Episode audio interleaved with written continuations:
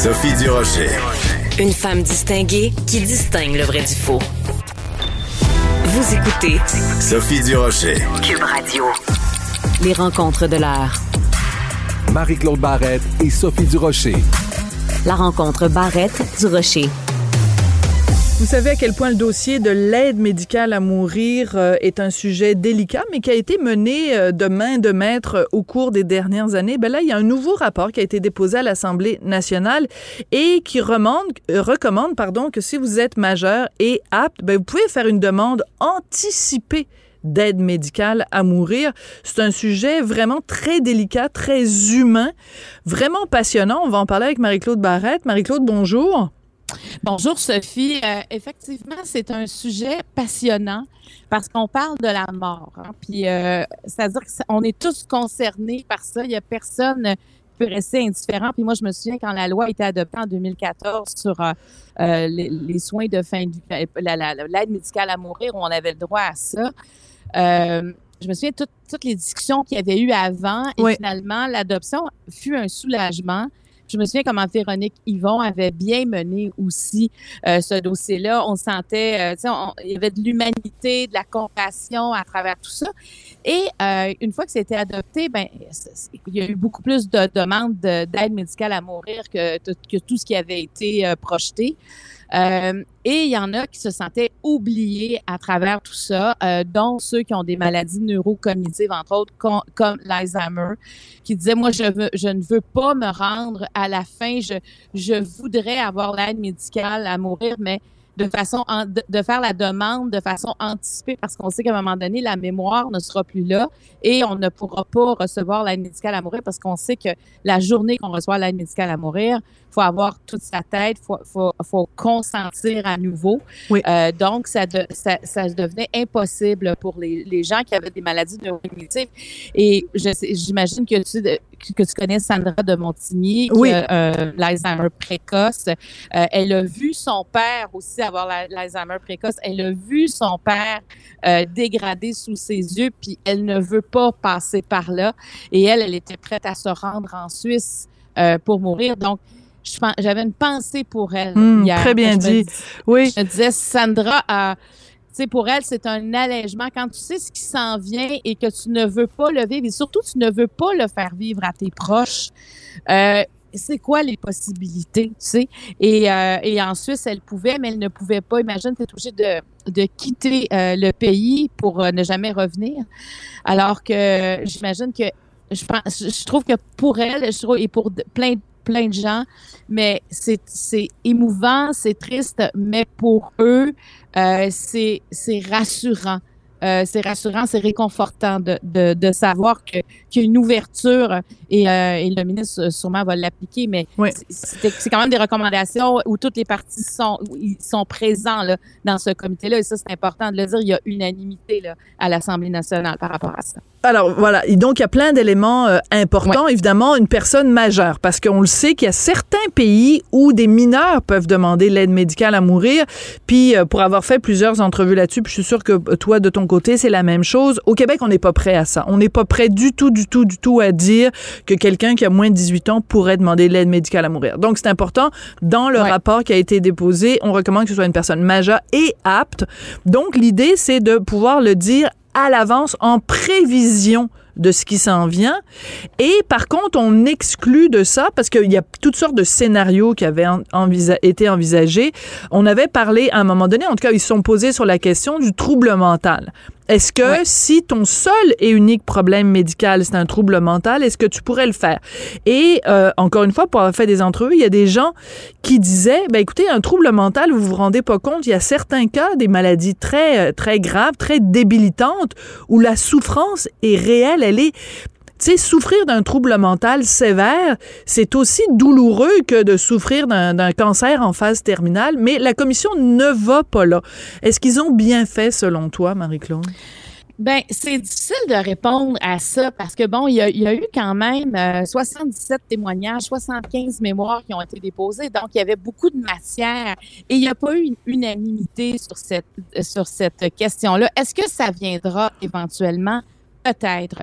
Mais ce que, ce que je comprenais, c'est qu'il y a des spécialistes qui disaient que c'était quand même difficile euh, d'avoir un, un, diagnostic précis euh, sur la santé mentale et surtout sur l'évolution de la santé mentale. À quel moment euh, parce que la notion de fin de, de, de fin de vie, de, d'aide médicale à mourir est toujours sur on, on, on va en dégénérer, c'est la dégénérescence. C'est-à-dire qu'il y a, il y, a, plus de retour possible, quand, même avec, la, quand on parle des troubles neurocognitifs, c'est la même chose, c'est qu'il y a plus de retour possible, comme comme ceux, par exemple, qui ont déjà accès à l'aide médicale à mourir. Et dans la santé mentale, ce que je comprends dans ce que j'ai lu, c'est à quel moment tu peux dire que c'est certain qu'il n'y a plus de retour possible. Alors, je pense il y a, toujours la possibilité qu'il y ait une fenêtre qui s'ouvre et que la personne prenne du mieux et que son problème de santé mentale se règle. En quel cas, ben t'imagines si tu avais demandé l'aide médicale à mourir et que, euh, je sais pas moi, deux ou trois semaines avant que de, que, que tu sois que tu, que tu meurs dans la dignité, ben que tu prennes du mieux. T'imagines euh, comment quel genre ben, de, de dilemme? L'aspect dégénératif est important. C'est quelqu'un qui apprend aujourd'hui que qui a un cancer et que c'est un cancer qui peut être traité, peut pas demander, il ne sera pas éligible à l'aide médicale à mourir. Mm-hmm. Si tu as un, cancer stade 4 ou où le, c'est évident, je veux dire, la, tout a été fait et, et c'est il n'y a plus rien à faire, tu peux demander l'aide médicale à mourir quand la mort devient imminente. Alors, c'est, c'était ça les maladies neurocognitives parce que quand quand tu ta tête, tu veux pas, euh, on avait, c'était pas une mort imminente. Et là, ce qu'on parle, c'est plus une dégénérescence qui est, qui très évoluée. Et moi, quand je regarde ça, Sophie aussi, euh, la façon que ça va être fait, euh, soit que tu es euh, la, personne qui, a le trouble neurocognitif devant un médecin et deux témoins demande, remplir un formulaire pour l'aide mm. médicale anticipée, ou encore elle va chez un notaire pour faire notarier le tout. Mais là où, imagine, il y a une personne qui sera désignée. Oui, le tiers responsable. Il a là, c'est une énorme responsabilité. Pour dire là, c'est le moment. Tu sais, la, la, au moment où la personne signe, ça va. Mais à la minute où la mémoire ne sera plus là, j'imagine il y aura une entente au moment où je serai, sais, je, je, ne pourrai plus venir à mes besoins, peu importe, la personne décidera. À ce moment-là, je serai prête à recevoir l'aide médicale à mourir mais il reste que la personne désignée, c'est celle, celle, qui va choisir le moment précis, qui va faire la demande. Euh, moi, je trouve que pour cette personne-là, c'est toute une responsabilité, tu sais, puis euh, c'est un engagement vraiment important envers l'autre. Et ça, euh, ça, en tout cas, ça m'interpelle. Je me dis, tu sais. Mais en même temps, il faut que tu aies une bonne entente avec les personnes qui le demandent. Ce ne sera pas n'importe qui, cette personne désignée-là, mais c'est quand même toute une responsabilité euh, sur les épaules. Alors, et, ça, et en même temps, et en même temps, Marie-Claude, tu sais que le plus important euh, dans tout ça, et pour avoir parlé à des gens dont les proches sont euh, morts dans la dignité, euh, entre autres une amie à moi, son papa avait euh, demandé, dont il était dans des souffrances extrêmes, et il avait demandé l'aide médicale à mourir. Il correspondait à tous les, les critères. Ce que cet ami-là me racontait sur les derniers moments de vie euh, de son père, c'est l'allègement des souffrances. Donc, c'est parce que les, les, quand tu regardes ça de l'extérieur, tu te dis, bon, ben, c'est, t'imagines, on va être obligé de décider à quel moment quelqu'un qu'on aime meurt. Mais voyons-le de l'autre façon. On va décider à quel moment la personne qu'on aime arrête de souffrir. Donc, c'est carrément une, une, j'hésite à utiliser le mot, mais je pense que c'est les mots que mon ami a utilisés, c'est une libération. Donc, ah on offre à la personne qu'on aime une libération. C'est peut-être le plus beau cadeau qu'on peut lui faire. Oui, absolument. Et, et, en même temps, moi, je me disais, si demain j'avais un diagnostic euh, d'une maladie neurocognitive dégénérative, j'aimerais savoir que ça existe. J'aimerais savoir que c'est là, que c'est une de mes possibilités. Parce que il y a une différence en en parler comme là, je, je n'ai pas eu ce diagnostic-là, mais une fois que tu as le diagnostic, c'est que tu penses au futur et qu'est-ce qui va se passer, qui va s'occuper de moi, à quel moment je vais quitter la maison. Écoute, toutes les histoires de gens qui s'occupent d'un parent, d'un mm. frère, d'une sœur, d'un conjoint euh, souffrant d'une maladie neurocognitive. Il y a des histoires euh, difficiles à entendre à travers tout ça. Et il y a des gens qui voulaient mourir avant de, de, de avant de perdre toute leur, leur notion de mémoire. Alors, c'est c'est un grand pas.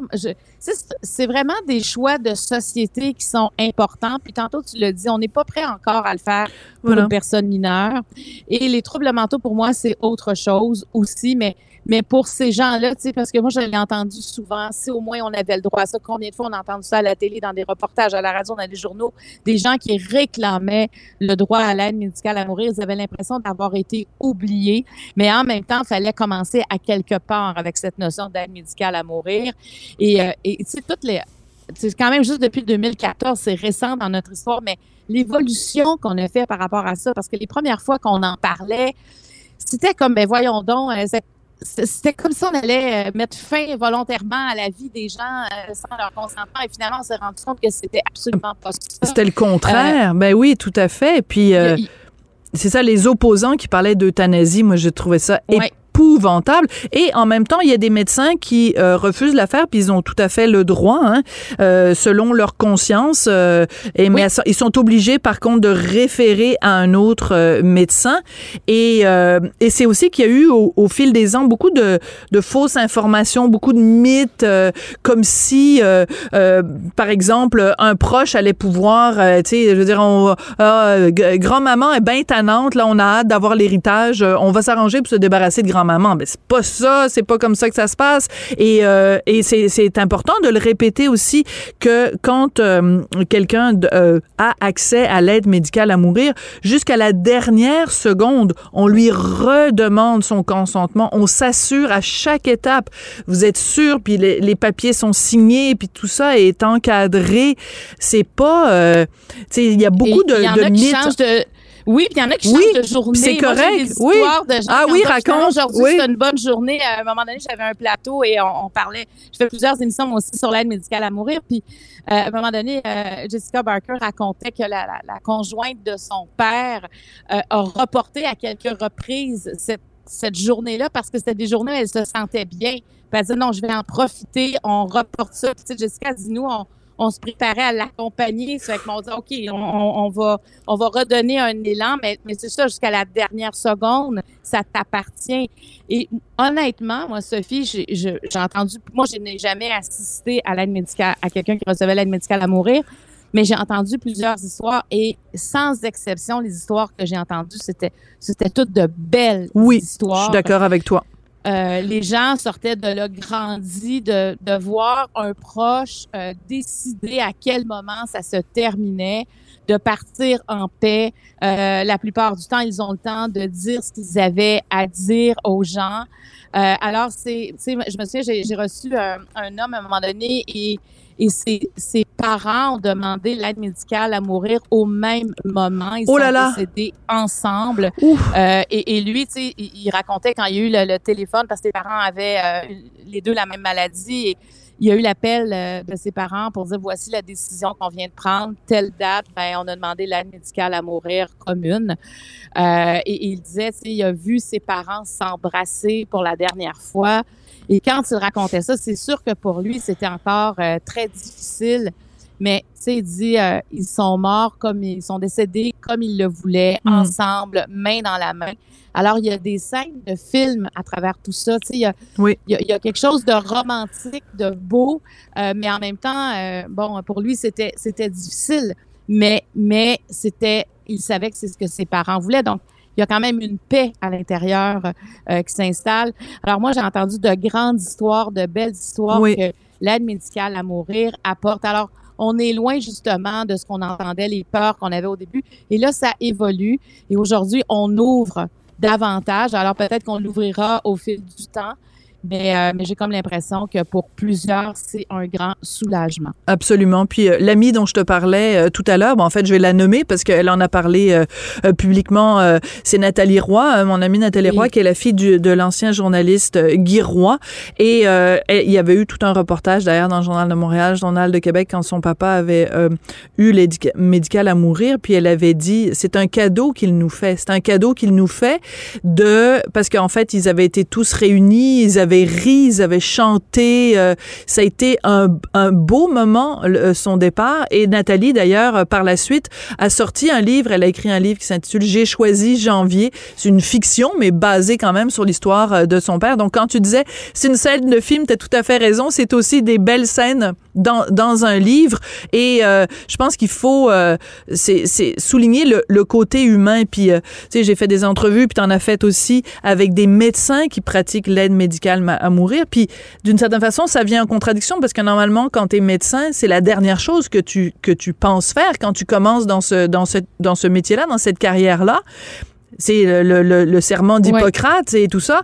Mais euh, il, il, nous parlait d'à quel point, il nous parle, tous les médecins qui font ça, à quel point c'est... Euh, ben le mot dignité est vraiment au cœur de ça. C'est vraiment ça, c'est mourir dans la dignité. Donc on est, moi je suis très content, j'ai très hâte de voir euh, le ministre comment il va réagir à cette euh, recommandation du comité euh, transpartisan.